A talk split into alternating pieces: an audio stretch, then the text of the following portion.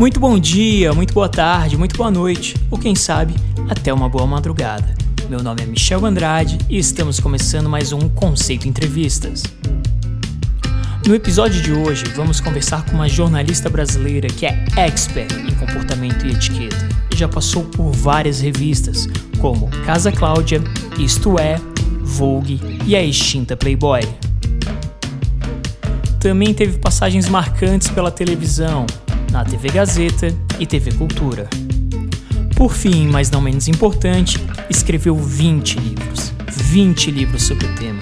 E também foi colunista da A Tribuna Jornal da Cidade de Santos. Minha convidada é Cláudia Matarazzo.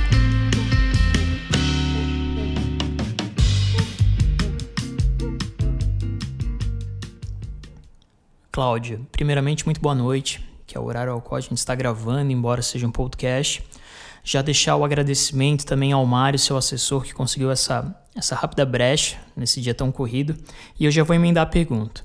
Uh, o básico hoje virou chique e eu tenho bastante curiosidade de saber sua pergunta, porque você vem de uma família muito, muito tradicional, que é a família Matarazzo. Então eu gostaria de saber um pouquinho mais sobre a etiqueta nos dias de hoje. Nos últimos anos, eu acredito que uh, algumas coisas mudaram no que se refere à etiqueta. Mas tem o essencial que isso não muda, ou pelo menos mudou muito pouco. Claro que tudo ficou muito mais informal, né, devido às mudanças de comportamento de uma forma geral. Hoje nós temos as novas tecnologias que trouxeram esta informalidade e essa rapidez, mas. Uh, a ostentação e a abundância que imperou nos anos 80 e 90, graças a Deus isso acabou, né? Mais do que nunca, a simplicidade é chique, a simplicidade é elegante. Aliás, a elegância ela passa por um minimalismo em todas as formas. Ela passa por discrição, por falar baixo, tom de voz mais baixo e por simplicidade, sim nas formas, né? Você pode reparar que hoje uh, não se faz mais aqueles casamentos imensos, isso é considerado de mau gosto. E uma série de outras maneiras de se relacionar que ficaram mais informais e mais simples, mas sem dispensar o capricho, sem dispensar uma forma. E a sua visão na questão empresarial é a mesma? Uma coisa que se manteve ao longo desses anos todos foi a etiqueta empresarial. Se por um lado a etiqueta social sofreu uma série de mudanças, com as novas tecnologias, os casamentos ficaram com drones sobrevoando e fazendo fotos aéreas, as pessoas em festas eh, dançam de havaianas ou até descalças, enfim, houve uma mudança para a informalidade no social e nas festas sociais. Na parte empresarial, os eventos empresariais, eles ficaram muito mais organizados, mais setorizados, segmentados e focados inclusive uh, a parte de gastronomia que atingiu um outro patamar e sempre agora Uh, encampado pelo empresarial. Hoje, os eventos empresariais usam os eventos de gastronomia para fazer relacionamento de clientes, para criar uh, coisas diferentes, de, com degustações, com harmonizações de vinhos, enfim. O, a etiqueta empresarial ela se desenvolveu muito mais até do que a social, que já era uma coisa razoavelmente consolidada nesse tempo todo. Eu vou fazer um rápido link entre etiqueta e trabalho. Uh, onde entra a rede social nisso? Será que a gente está falando demais hoje em dia? Uma dica que eu acho que todo mundo deveria usar para redes sociais tem uma dica básica, genérica e que funciona para todas as ferramentas, todos os programas, todas as plataformas. É você não falar, não postar não gritar coisas que você não teria coragem de falar pessoalmente. E essas redes sociais, elas estão tão polarizadas justamente porque as pessoas usam essa o fato de não estarem ao vivo com as outras, elas usam isso como um grande escudo, como uma grande bravata, que podem falar coisas e gritar e fazer um psicodrama. E o Trump é um desses. Nós temos um presidente que também twitta coisas, os filhos tweetam coisas. Então fica todo mundo muito exacerbado, porque são coisas que dificilmente eles falariam olhando olho no olho para pessoas ao vivo e pessoas uh, do mesmo gabarito que eles, né? Então é uma coisa que é muito complicada. A gente tem que parar para pensar falar: eu falaria isso para essa pessoa olhando no olho? Falaria numa boa, sem criar nenhum constrangimento? Porque rede social é, faz parte da vida, né? E, claro, usar cada ferramenta para o objetivo para qual se destina. Então, assim, Facebook tem uma, uma coisa, o LinkedIn é mais para trabalho, o Instagram é uma outra coisa. Você não é obrigado a usar todas, você não é obrigado a ter vida em todas, né? Então, eu acho que é, é muito importante perceber que as pessoas estão de olho, sim, na sua rede social, estão de olho no que você posta. Então, é importante você não postar fotos que sejam ou dúbias, ou comprometedoras, ou foto bebendo numa rede que você sabe que de repente os seus contatos de trabalho vão olhar e vão achar, nossa, mas essa pessoa está sempre com um copo na mão, como é que é isso? São não, não que isto seja errado, mas pode Uh, trazer uma interpretação dúbia. Então a gente tem que evitar isso, porque as imagens são muito poderosas, mais até do que essas palavras que ficam postadas. E outra coisa é entender que rede social não, não, não vai embora. A rede social fica postado, fica escrito, fica registrado e imagem também. Tá aí um grande aprendizado. Uh, a gente começou num, num, papo mais de etiqueta, voltado mais pro, pro mundo é, das festas sociais e corporativas, mas é muito pertinente o que a senhora falou. E as mídias sociais são as nossas extensões hoje em dia, né? Até voltada ao mercado de trabalho, talvez hoje se leve mais em consideração as mídias sociais que o próprio currículo, né? É inacreditável, mas são os novos tempos.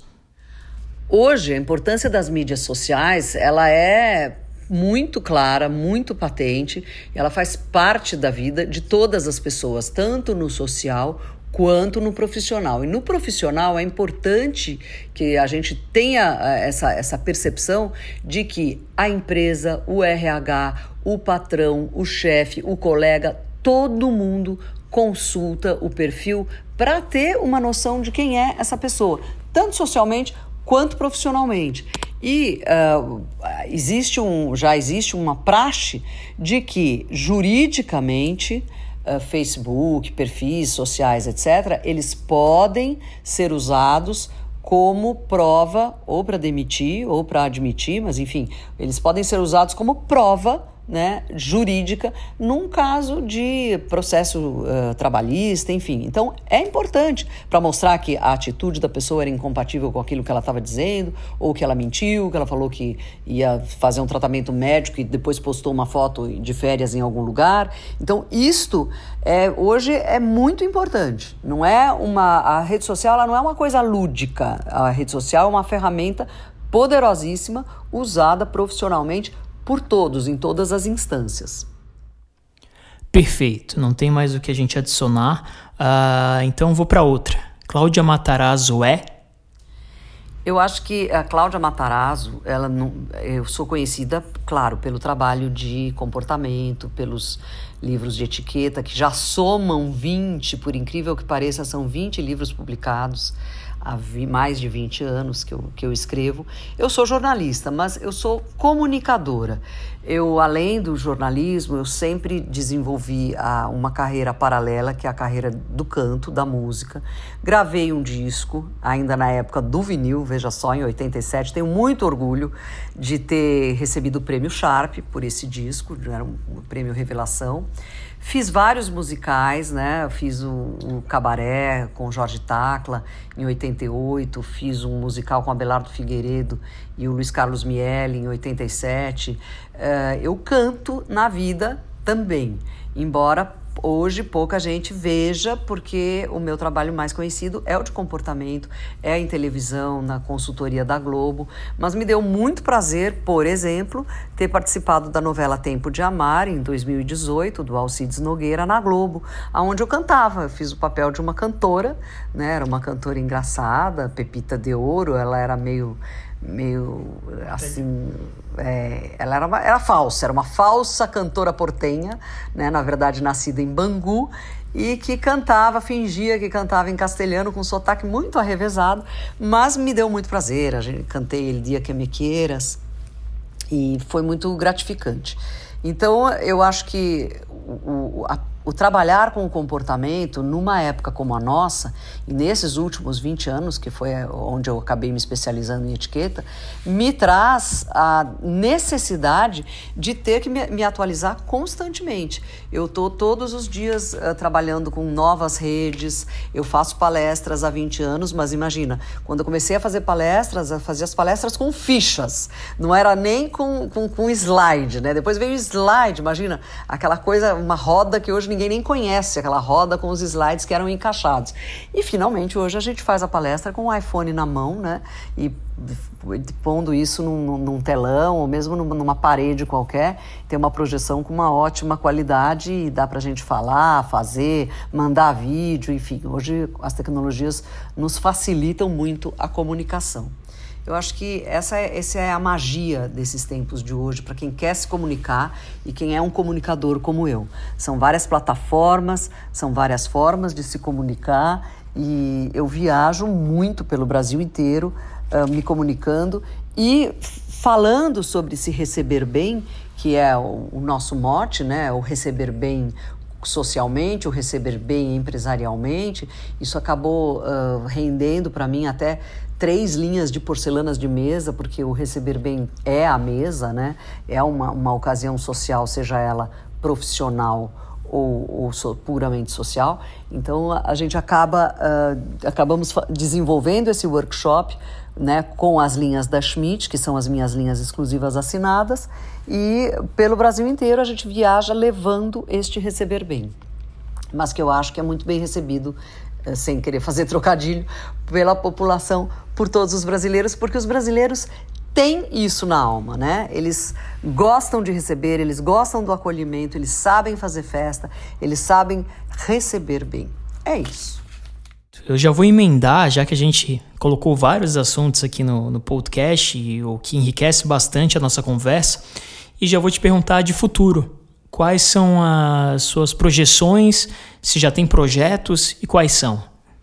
Alguns projetos para o futuro, uh, a gente tem dois grandes, né? Um é um que já está acontecendo, é o portal de ensino à distância, que desde 2015 está no ar, mas esse ano deslanchou desde janeiro. A gente tem cursos profissionalizantes, são mais de 17 cursos no portal, mas os mais uh, importantes e que têm tido muita procura são os cursos de planejamento de eventos, de cerimonial e protocolo, os cursos de mesa para profissionais e anfitriões, né, para restaurantes, para hotelaria, a gente dá treinamentos, etc.